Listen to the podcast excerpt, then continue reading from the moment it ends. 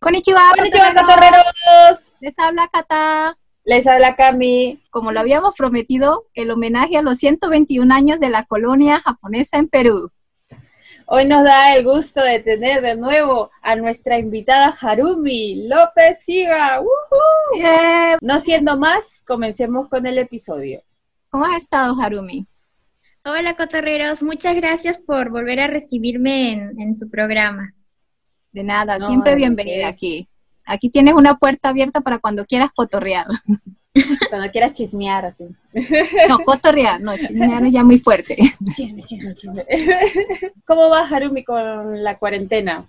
Bueno, aquí eh, en Lima, acatando el aislamiento social obligatorio, tomando todas las, las precauciones cuando bueno, hay que salir a, a comprar algo para, para alimentarse, ¿no? Tratar de que no sea muy seguido y tratando de vivir creo que un día, un día a la vez, de toda esa situación que es tan incierta y todo, podría a veces como afectarnos emocionalmente, en Claro, de salud claro. mental también.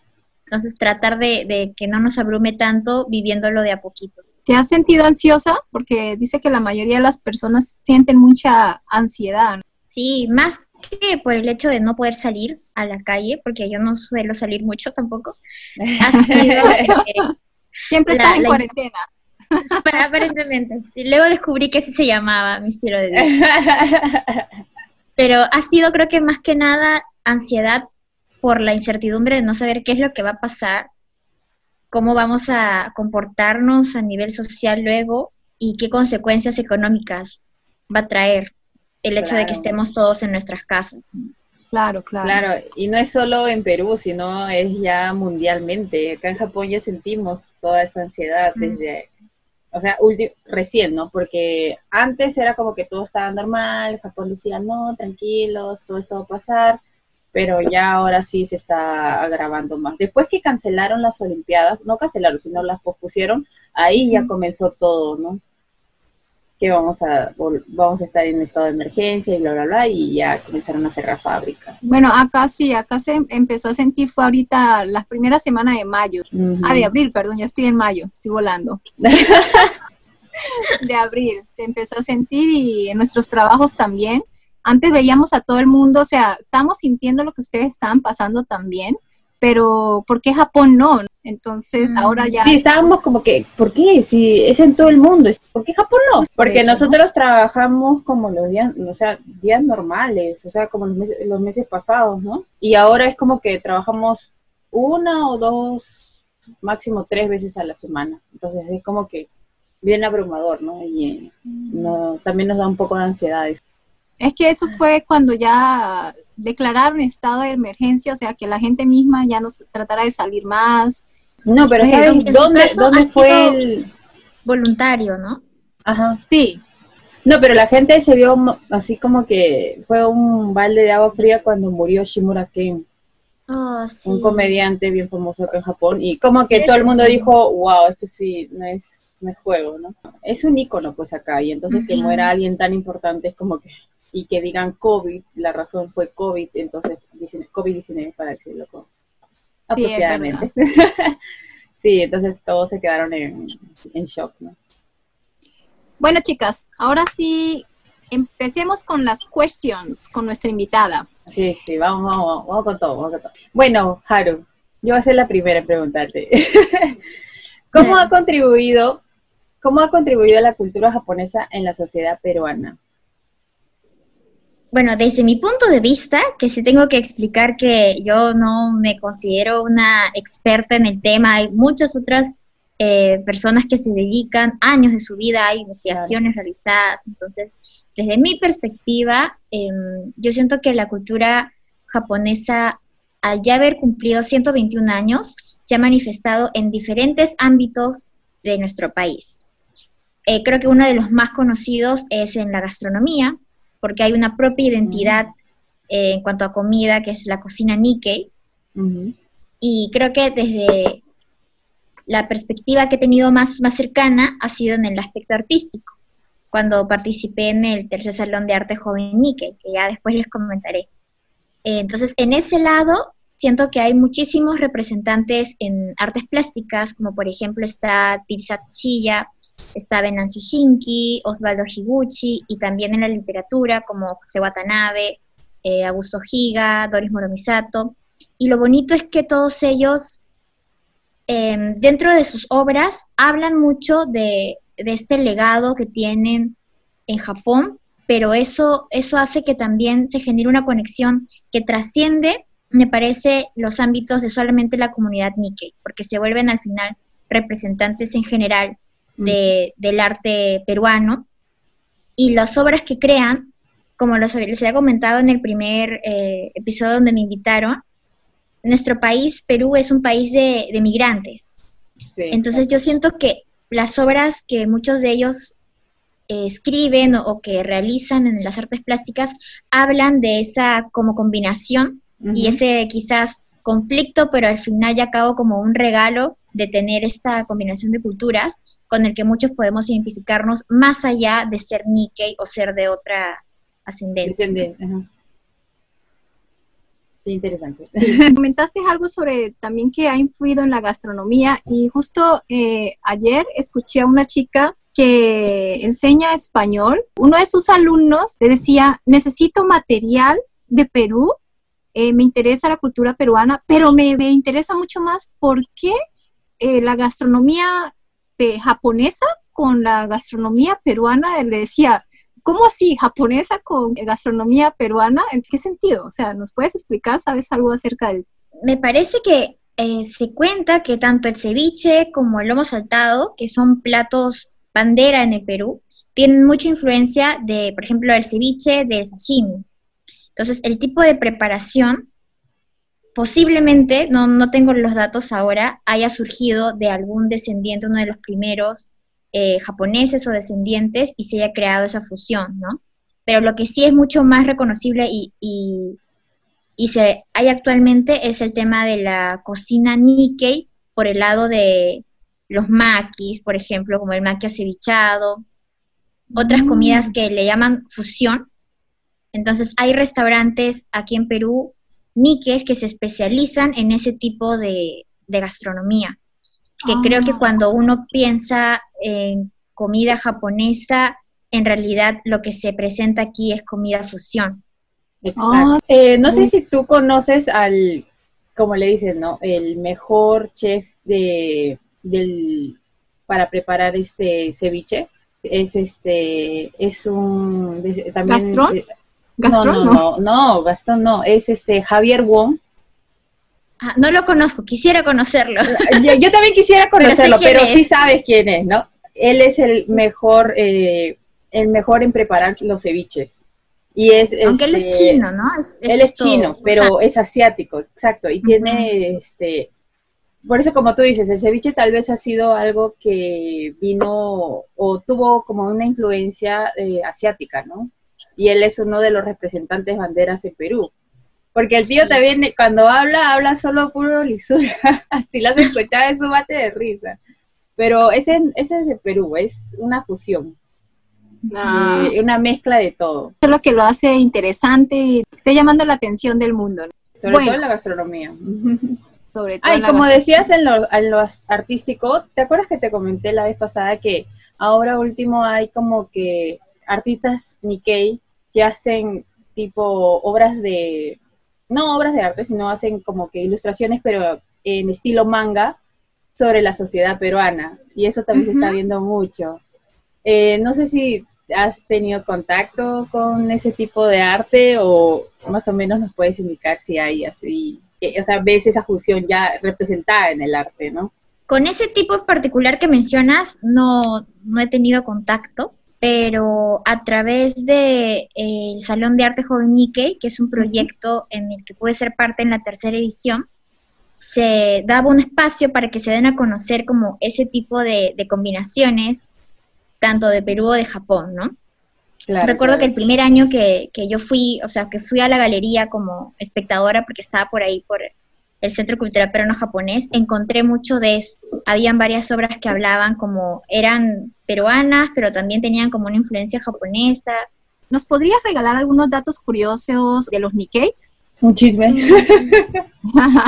Desde mi perspectiva, podría contarles alguna anécdota, quizás. Eh, creo, creo que sí había mencionado que yo tenía como un tema con qué nombre brindar, porque el nombre que tengo en con el que estoy en el registro de, mi partida es distinto al nombre que me dicen siempre en casa, que es Harumi, ¿no?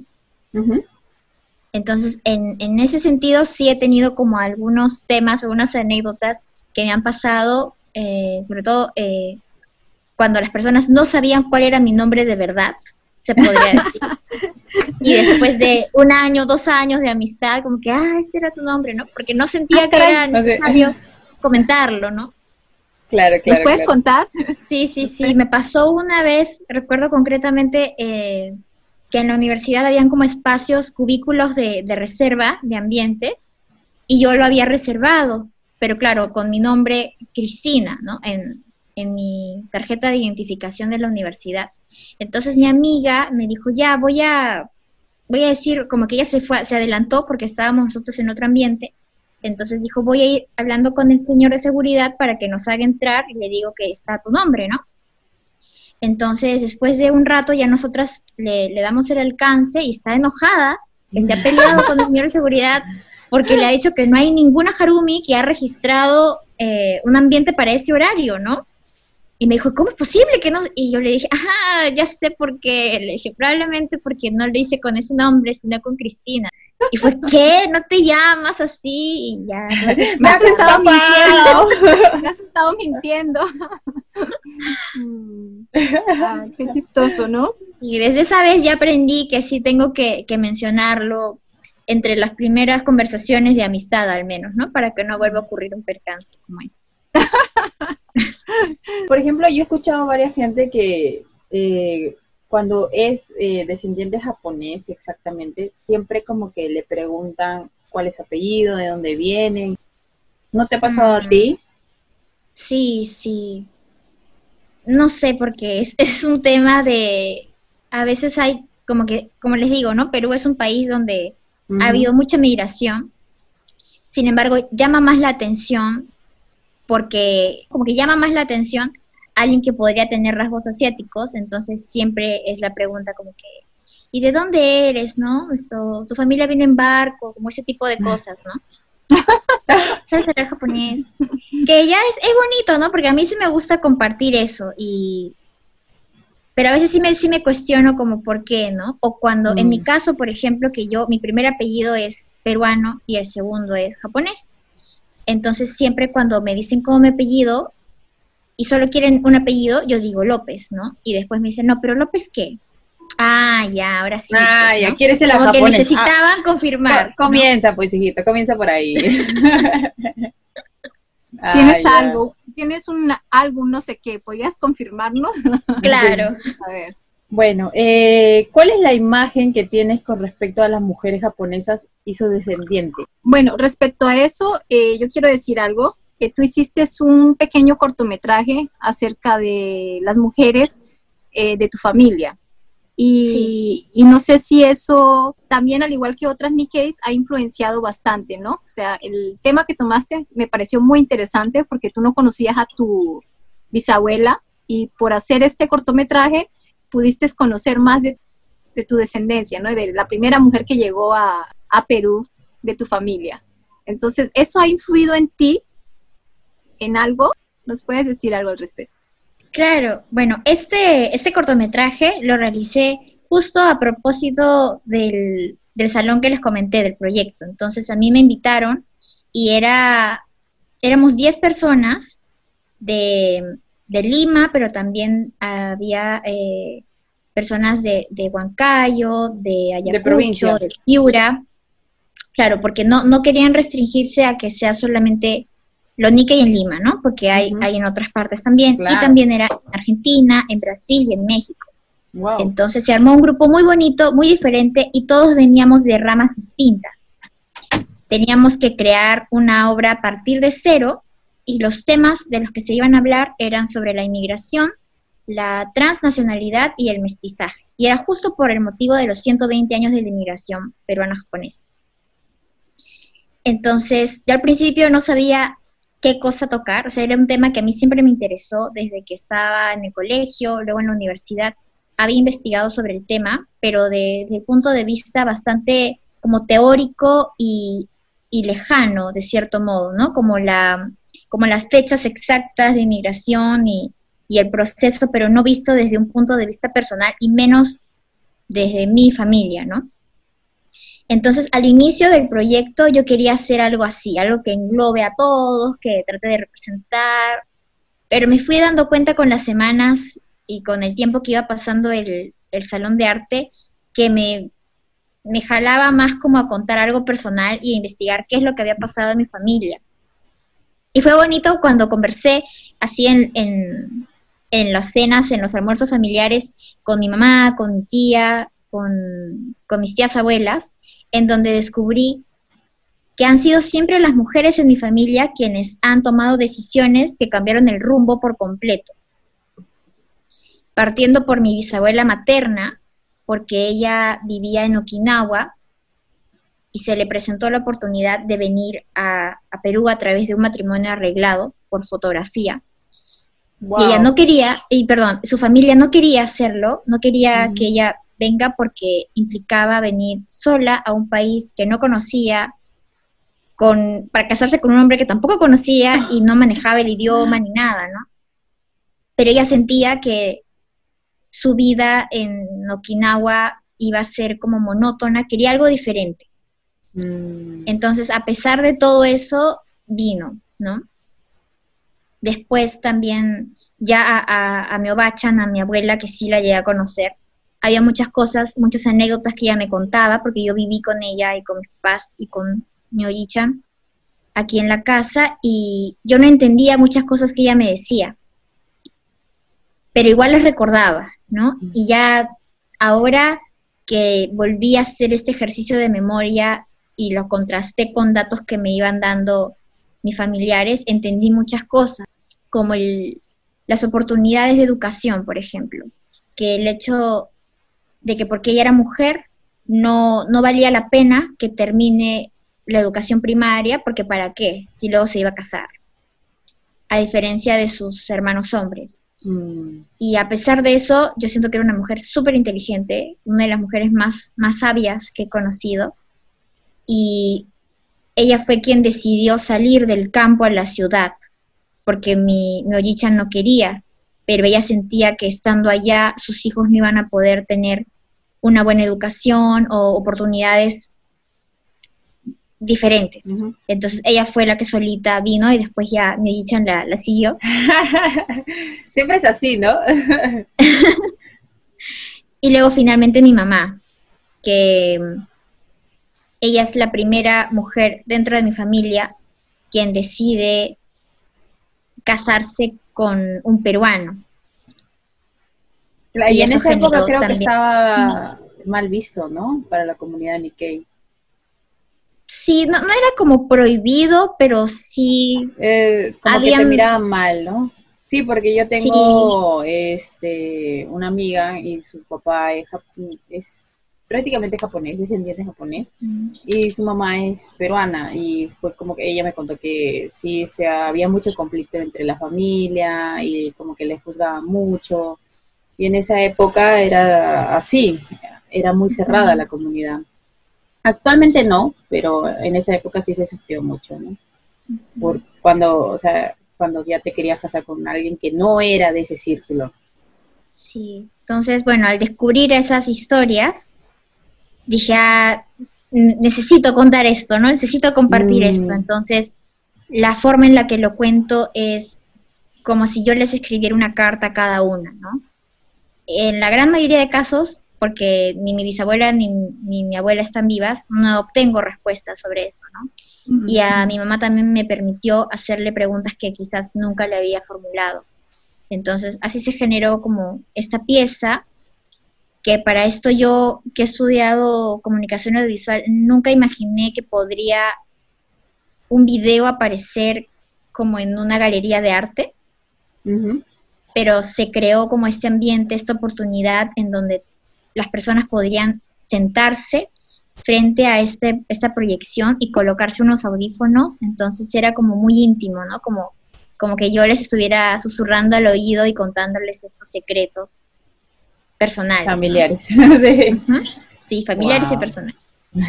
O sea, eh, por lo que yo veo, ahí te has podido dar cuenta de dónde nace esa, tal vez esa rebeldía que tú sientes o ese empoderamiento como mujer, ¿no? Porque tu, bisabuela ya era una rebelde, ya era una empoderada. O sea, imagínate en esa época, entonces ella empezó a hacer cosas. Tu abuela también quería algo mejor y, y se arriesgó, ¿no? No sabía qué iba a pasar, salir de, del campo que tal vez tenía, estaba en su zona de confort y tenía todas las comodidades que podía necesitar en el momento, quiso arriesgar más. Eh, tu mamá también, y también hizo lo que su corazón sentía. Entonces ahí tienes, ya es algo que viene de tu genética también. sí. Y creo que reconocer eso, como dices, eh, Cata, me ayudó mucho también cuando cuando ahora de repente algo me da miedo, digo, pero no, en mi sangre está esta valentía. Claro, sí, está ese empoderamiento, ese, como diríamos los colombianos, esa, esa berraquera. sí, entonces es, es algo bonito, saber esa historia, imagínate, de un proyecto ha sacado muchas cosas buenas. Yo, una de esas, saber que, que, lo tienes en la sangre, que eres fuerte, las mujeres de tu familia son fuertes y por ende tú también lo eres. Entonces cuando te sientas así como que tú no puedes, es como que mirar un poco atrás y decir, si ellas pudieron, tengo más cosas, ¿no? Más facilidades ahora, yo también puedo. Pienso así, ¿no? Es mi, mi perspectiva. Eh, Harumi, quería preguntarte, eso. es que tú nos estabas contando una anécdota que cuando hiciste este cortometraje y lo presentaste, como que te denominaron la rebelde, ¿no? Por presentar algo muy nuevo que habla sobre ti y no como que hablando sobre los eh, altos representantes Nikkei en Perú, ¿no? Sí, eh, quería que nos cuentes, quería que nos cuentes ese, esa anécdota que tenías. Sí, yo, yo no esperaba eso porque, bueno, el cortometraje en sí habla de ellas tres, entonces para mí las rebeldes eran ellas, ¿no? en su época, y ahí quedó, pero luego cuando empecé a recibir comentarios porque esto estuvo eh, presentado durante todo un mes. Entonces había oportunidad para que muchas personas pudieran conocer todas las obras porque encima era gratuito, ¿no? Y cuando iba recibiendo comentarios, em, mencionaban que yo había hecho un acto de rebeldía al contar esta, esta historia y decidir por contar algo personal y no exaltar, digamos, las instituciones o algo así, ¿no? Entonces, como les conté, la forma en la que yo llegué fue como bien de casualidad, se podría decir, a contar esta historia. Entonces, no esperé que esa podría ser la, la reacción, el comentario que pudieran tener, pero finalmente, bueno, me di cuenta y, lo, y, lo, valoro mucho porque creo que sí, a los ciento, a, hacer ya 121 años de migración, es necesario, creo que, conocer historias particulares, ¿no? O sea, entender que la, comunidad Nikkei es muy diversa en su contexto, han pasado muchas cosas y es, una buena oportunidad ahora que tenemos más recursos, claro. que tenemos esta oportunidad para dar a conocer otras historias, el poder hacerlas, ¿no? Wow, sí, y además este no solo hablaste sobre las mujeres rebeldes, sino también eh, tocaste el tema de que hay Nikkeis que han sido como que en cierta forma eh, olvidados, ¿no? Porque la comunidad de Nikkei es muy grande y hay gente que no, como que no se siente perteneciente a esa comunidad y como que a veces se aleja o porque no los, como que no los consideran y es como que reinsertado esa comunidad, ¿no? Yo lo siento Sin querer queriendo, creo. Sin querer queriendo, en el caso De, en el caso de mi familia, aquí en Perú existen muchas organizaciones e instituciones, ¿no? Entonces, mis abuelos pertenecían, tenían contacto con el, el Sonjin, se puede decir que es como la zona en donde vinieron sus padres, pero perdieron comunicación y ya dejaron de asistir a las reuniones cuando mi mamá era, era muy niña. Entonces, mm. mi mamá creció sin tener un acercamiento a alguna institución y yo más allá del colegio tampoco, ¿no? Entonces creo que, que por ahí sí, sí podría ser como esta visibilización. ¿no? sí, pero muy muy interesante. Tu cortometraje fue muy, bonito. A mí me gustó. Lo recomiendo. bueno, eh, ¿cómo ves las relaciones de los peruanos y descendientes con el transcurso del tiempo? Mm, siento que cada vez hay mayores como puentes que se están construyendo entre, entre ambas culturas. Ya no es, o sea, no es una cultura japonesa que vive en Perú, sino que es una comunidad Nikkei que tiene mucho de peruano, porque somos peruanos, ¿no? Claro. Entonces, en ese caso, como en los matrimonios, por ejemplo, ya no es tan estigmatizado el hecho de que se casen entre, entre estas ambas culturas. Y bueno, también creo que podría ser el tema de, de que se ha visto necesario que haya una mayor apertura en el tema laboral, por ejemplo, encontrar otras oportunidades, tener espacios de, de amistades que salgan un poco de esta de este círculo. Sí, porque era muy cerrado, ¿sí o no? Yo entiendo la, razón, la razón por la que era así, porque creo que era el temor un poco por, por lo que pasó en la guerra aquí en Perú. Claro. Este temor a, a bueno, que les quiten las pertenencias, a, que sean deportados, la... Se queda un poco de resentimiento también, ¿no? Se queda el resentimiento, el miedo y todo eso, ¿no? Sí, es, es natural, ¿no? Tener ese temor. Y, cuéntame, ¿cómo fue el censo allá en Perú? El censo creo que fue hace un par de años. ¿Sí? Sí, algunos años. Había una, una pregunta que era la primera vez que, que la hacían, a menos aquí, que preguntaban cómo te autoidentificas. Mm. Entonces hubo toda una campaña que realizaron eh, para que pongamos Nikkei y para que se identifique cuántas personas se identificaban como Nikkeis a nivel nacional. Mm. Hasta hubo un hashtag, ¿no? Hasta hubo un hashtag claro, sí, sí, de yo soy Nikkei. Ah, sí.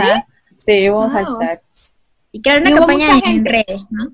Y hubo mucha gente. Hashtag Sí. Sí, salen las noticias. Oye, voy a entrar hashtag Nikkei. Yo soy Nikkei. Ah, yo soy Nikkei. ¿Tú qué, qué pusiste en el censo?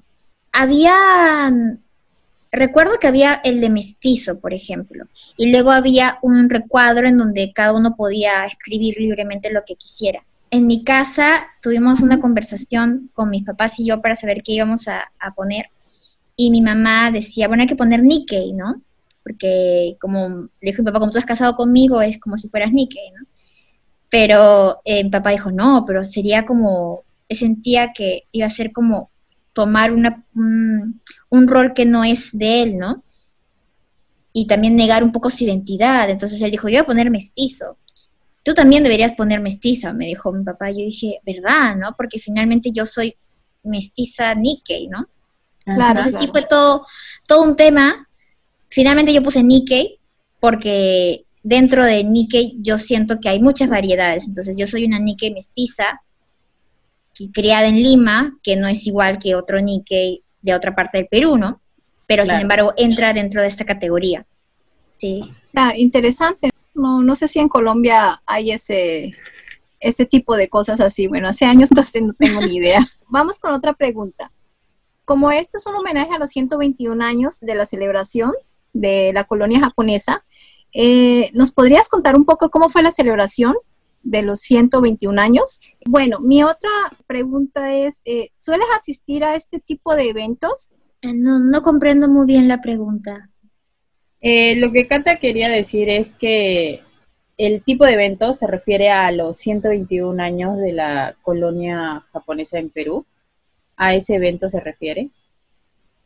Mm, ¿Cuál ha sido tu experiencia y todo eso? Yo recién el año pasado empecé como a, a ser parte, se podría decir, de las actividades conmemorativas. Y el año pasado fue el sexto Festival Cultural Nikkei, que ocurría en abril, porque abril es el, el mes de la inmigración, porque la inmigración ocurrió, tiene como fecha el 3 de abril de 1899. Wow. Sin embargo, yo no sabía que esto había estado ocurriendo durante seis años ya.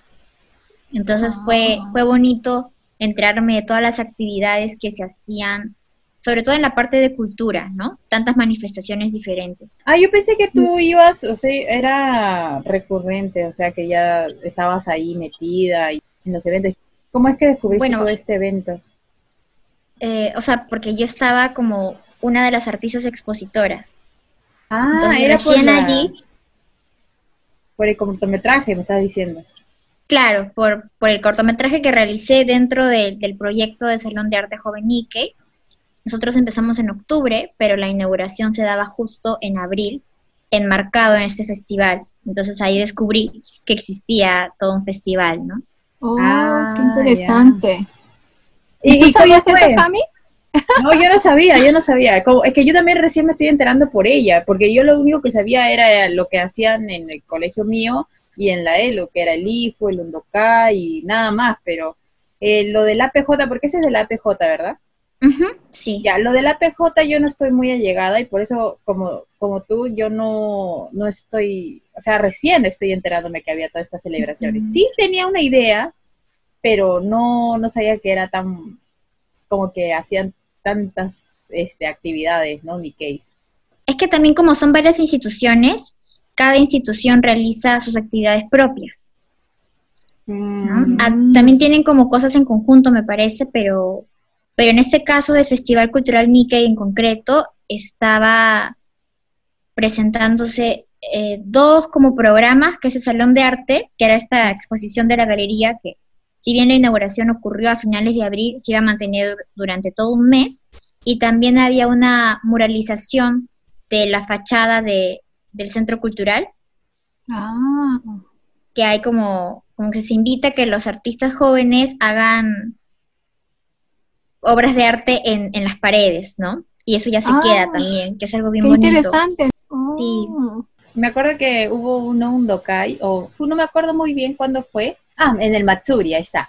En el Matsuri de hace unos años, hace uff, porque yo estaba en el colegio todavía.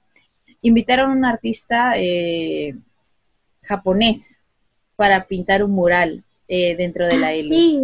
Sí. Ah. Me acuerdo que hacían eso mucho. Les gustan mucho los murales, me doy cuenta. Es que es una forma bien bonita de entrar en contacto con el arte dentro del espacio urbano, ¿no? Claro, El año pasado también vino justo para esa fecha Tony Zucker, no sé si lo conocen, que es un Sí, sí, sí, sí, músico este Nikkei. músico Nikkei, sí, sí, sí. Y ha ganado el Grammy y todo. Sí, sí. sí. Ah, sí. No Sí, sabía. Él estuvo como parte del festival el año pasado acá. No te creo, ¿en serio? Sí, sí. Wow, sugoi. Creo que los Nikkei en, en Perú creo que han influenciado más en, en la parte artística en Perú bastante. Bueno, en Colombia no, no, no sé mucho, pero creo que uno lo, lo- lo sabría, ¿no? Porque es como parte tuya y hay un descendiente, es un artista. Creo que en Colombia es muy poco. Hasta artistas de televisión no, no he escuchado mucho, como Mm. creo que la cultura Sí. en Perú. Perú sí, Creo- como que son muy vistos este, como artistas, como también eh, pintores, como dice Harumi, ¿no? Hacen obras en la gastronomía, en la literatura, en el arte, pintura, todo. Es que se combinan muy bien y conectan muy bien las dos culturas que hacen una fusión tan hermosa y tan rica que se aprecia, ¿no? Es algo distinto, Mm. pero tú sabes de dónde, las raíces. O sea que entonces tú hace dos, más o menos con este año, ya serían dos años apenas que estás interactuando con este tipo de eventos, si no me Sí. equivoco. Sí, sí. Ya. Bueno, el, o sea, este año ya no estaba de una forma activa. Sí, por el, por nuestro amigo el COVID. También, no, por el, por el tema que ya no era expositora este año, ¿no? Pero de todas maneras sí, sí iba a asistir como espectadora para saber todo lo que había, ¿no? El año pasado, bueno, tú estuviste dentro de, de este evento, pero ¿qué es lo que más hacen? O sea, exponen, van artistas plásticos, tú expusiste tu cortometraje, ¿y qué más hacen? ¿Una comida? ¿Van músicos? O sea, es que dan algún premio para algún artista o un homenaje a alguien que ha enmarcado mucho en la colonia el transcurso de todos estos años, un tipo Grammy, tipo, no sé, pero versión Nikkei. ¿Nos podrías explicar cómo es? Esa es mi curiosidad.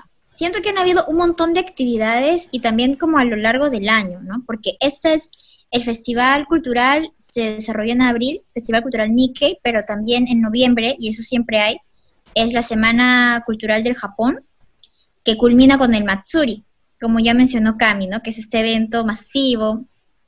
Entonces han habido como a lo largo del año varias actividades. En concreto, en este Festival Cultural Nikkei, en donde nosotros estuvimos la inauguración, también hubieron, bueno, una presentación de un libro que se llama Nikkei, muy bonito, de una ilustradora llamada Diana Okuma, que registraba como a modo de, cómic o algo así ciertas anécdotas que ocurren dentro de la colectividad Nikkei y fuera también, pero a los Nikkeis, ¿no? ¡Wow! ¡Qué interesante! Bien bonito, sí. se por favor, ¿podrías mencionarlo? El libro se llama Nikkei. Y Diana Okuma es parte del cuarto salón de arte que iba a inaugurar este año. Pero ahora, ah. iba a inaugurar este mes, pero lo han pasado para, no, para otros. Más pues puesto, claro, claro. Sí. Hubo esa presentación, luego el concierto que les digo de Tony Zucker también, una cena a la que nos invitaron, nosotros fuimos, nosotros 10 acudimos como invitados, pero en realidad habían como personas, eh, como representantes, Nikkei. Claro, claro. Sí, éramos nosotros ahí los, los bebitos eh, jóvenes, ¿no? Pero, pero sí, fue bien bonito y, y, me acuerdo que hubo también un espectáculo artístico dentro de esta cena que fue en el campo de Marte, porque en el campo de Marte hay un puente que conmemora la inmigración. Ah, ah ya, sí, sí, sí, sí, ya más o menos me acuerdo. sí, y en este puente ahí hicieron el, la cena. Tenía mucho, mucho mensaje eso, ¿no? Sí. Y recuerdo que hubo un espectáculo musical en donde hicieron como, por ejemplo, el Cóndor pasa, pero tocaban con Kena y con Sanshin, ¿no? Como que mezclaron estos, los instrumentos de oh, cada país y sonó bien bonito. O el Sukiyaki también, pero tocado con, con zampoña, ¿no? Qué bacán. Oh, qué chévere, ¿no? O sea, fue una super experiencia. Hubo otro, otro evento también que era la Feria de Arte Nikkei. Entonces ah. era, era un, una feria llena de stands en donde varios artistas presentaban sus obras a la venta. Oh, wow. Entonces, claro, sí, era libre también, ¿no? Y todas las actividades que les menciono, eh, bueno, la gran mayoría, porque la cena sí era, era algo un poco más privado, pero sí era claro apto para toda la comunidad peruana, ¿no? Bueno, ¿nos podrías dar una recomendación? Eh, no sé, un artista, algo más que todo para las Recomendación de la semana, cotorreros, escuchen. Ya. ¿Nos podrías dar, no sé, un libro, una película?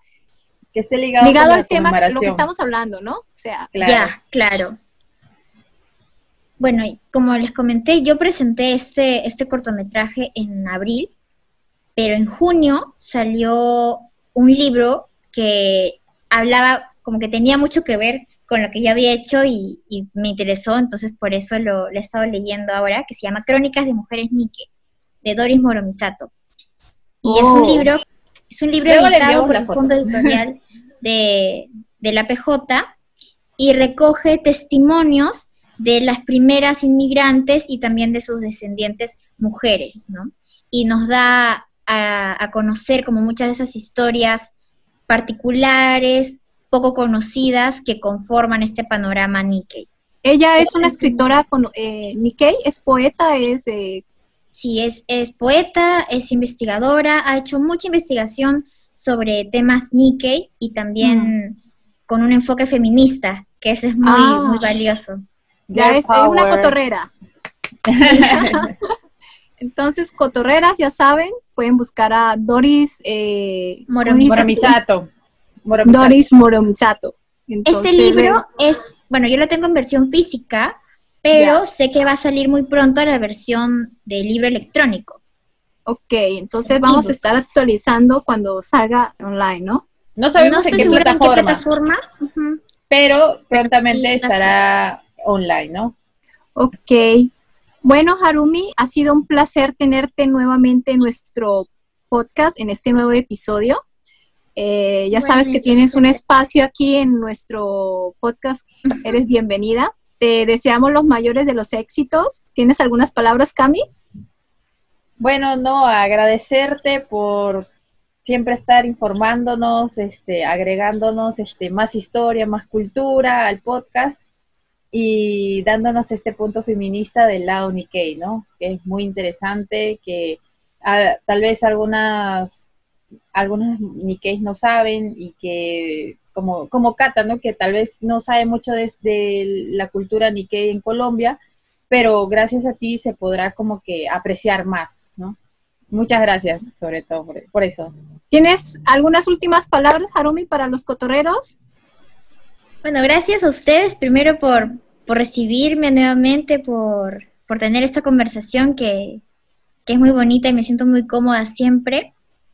Y alentarlos, creo, a, a preguntar, ¿no? A, a, conocer estas, estas historias personales, a dialogar, sobre todo ahora que estamos en cuarentena, creo que en todo el mundo podría ser una buena oportunidad para, no para entrevistar, sino para conversar simplemente, ¿no? Y ver qué sale de ahí. Claro, sí, se aprende muchísimo, sí.